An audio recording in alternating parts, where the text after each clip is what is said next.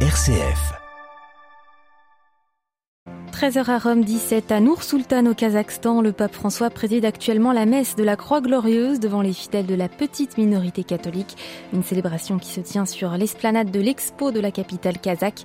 Nous évoquerons le visage de cette petite église des périphéries ressuscitée du communisme avec un missionnaire sur place. Avant la messe ce matin, François a inauguré le sommet interreligieux qui a motivé son déplacement. Il a livré un plaidoyer pour la liberté religieuse avant de rencontrer en privé chaque délégation religieuses, dont celle du patriarcat de Moscou.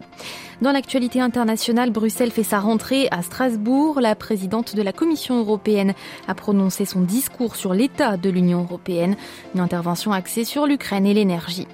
La Syrie risque une forte propagation du choléra à cause de la sécheresse dans la région. L'OMS met en garde alors que l'Irak est déjà touché par la maladie depuis cet été. Radio Vatican, le journal Delphine Allaire. обещание Господа.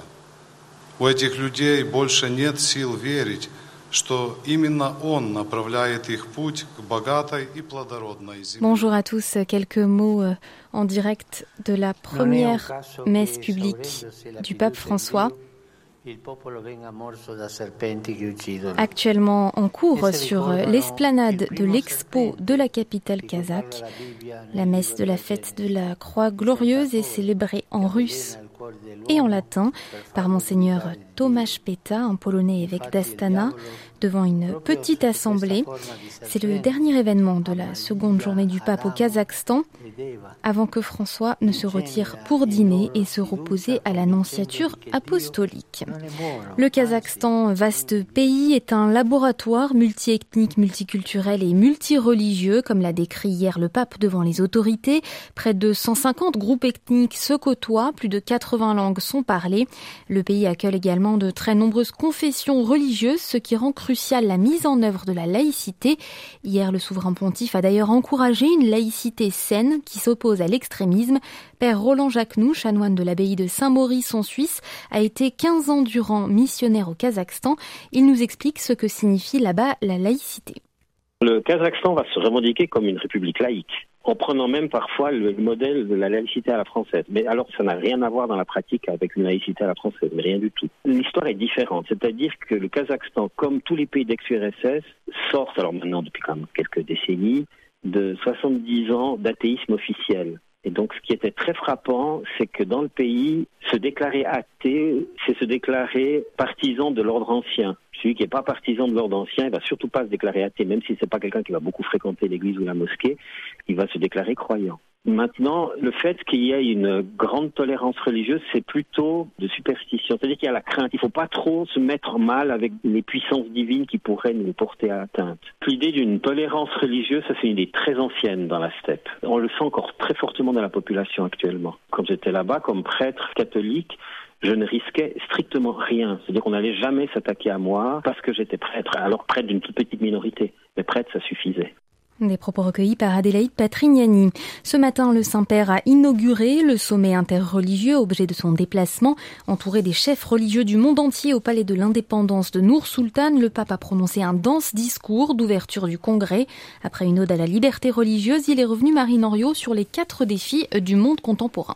Oui, Delphine, d'abord, ne pas oublier la vulnérabilité qui nous caractérise, c'est-à-dire qu'il ne faut pas croire que les problèmes, que les progrès techniques et économiques se suffisent à eux seul. Au contraire, notre vulnérabilité commune apparue pendant la pandémie devrait nous inciter, a dit François, à plus d'humilité et de clairvoyance. Deuxième défi développé par le pape, celui de la paix.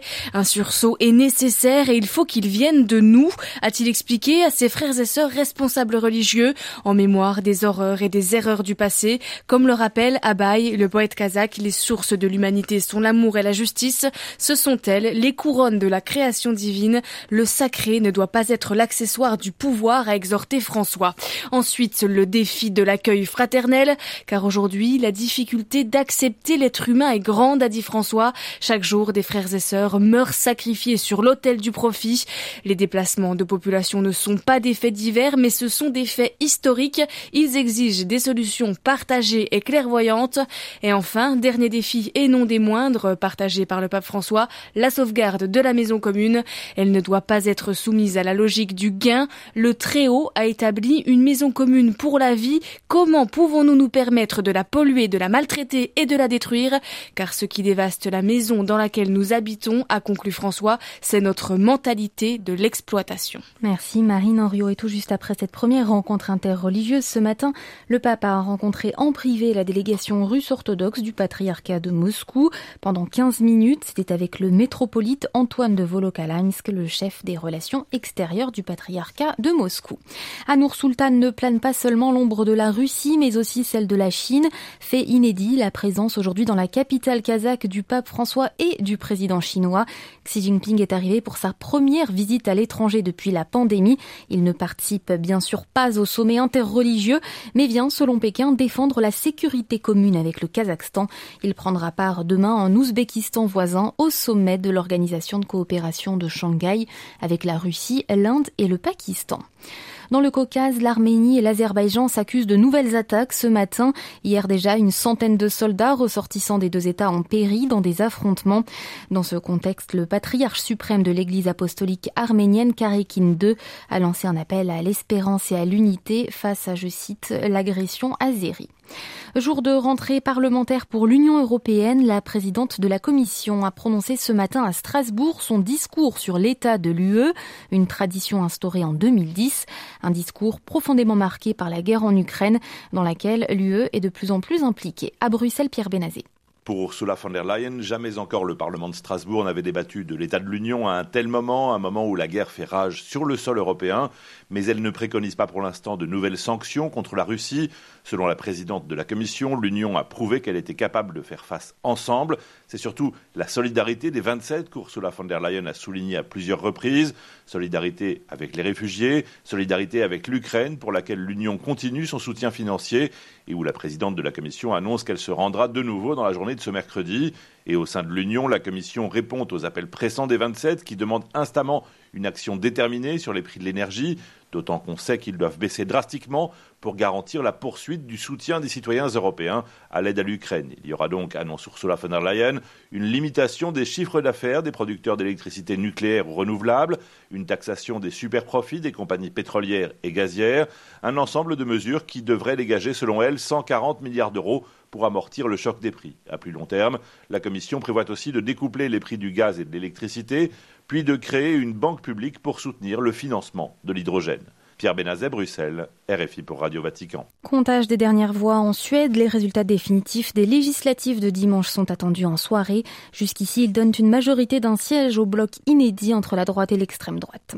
De nouveaux bombardements sur la capitale du Tigré en Éthiopie. Ce matin, les autorités rebelles de la région accusent l'armée éthiopienne. Il s'agit de secondes frappes en deux jours. Après la mort de cinq personnes du choléra en Syrie, la contamination de dizaines d'autres, l'OMS met en garde contre le risque très élevé du choléra dans toute la Syrie. À Beyrouth, les explications de Paul Khalife. Après l'apparition de cas de choléra dans cinq des 14 provinces syriennes, l'Organisation mondiale de la santé a jugé mardi que le risque de propagation de cette maladie en Syrie est très élevé. La veille, l'ONU a exhorté les pays donateurs à fournir d'urgence des fonds supplémentaires pour combattre l'épidémie. Lundi, le ministère syrien de la Santé a recensé deux décès dus au choléra et 26 contaminations. La plupart des cas ont été signalés dans la province d'Alep, dans le nord. Samedi dernier, les autorités kurdes qui contrôlent la majeure partie du nord-est du pays ont signalé trois décès et de nombreuses contaminations à Raqqa au nord et dans la province orientale de Deir ez-Zor. L'Observatoire syrien des droits de l'homme, basé en Grande-Bretagne, a indiqué que la maladie s'est propagée dans l'ouest de Deir ez-Zor à travers de l'eau potable contaminée après que les autorités ont cessé de distribuer du chlore aux stations de pompage ces trois derniers mois. La Syrie souffre d'une grave pénurie d'eau et de la sécheresse. L'État manque de moyens pour affronter ces problèmes en raison de la guerre et des sanctions occidentales qui empêchent toute transaction financière avec le gouvernement syrien. Paul Khalife, Beyrouth, RFI pour Radio Vatican.